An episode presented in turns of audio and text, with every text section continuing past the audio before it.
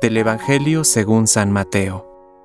No den las cosas sagradas a los perros, ni arrojen sus perlas a los cerdos, no sea que las pisoteen y después se vuelvan contra ustedes para destrozarlos. Todo lo que deseen que los demás hagan por ustedes, háganlo por ellos. En esto consiste la ley y los profetas. Entren por la puerta estrecha, porque es ancha la puerta y espacioso el camino que lleva a la perdición, y son muchos los que van por allí.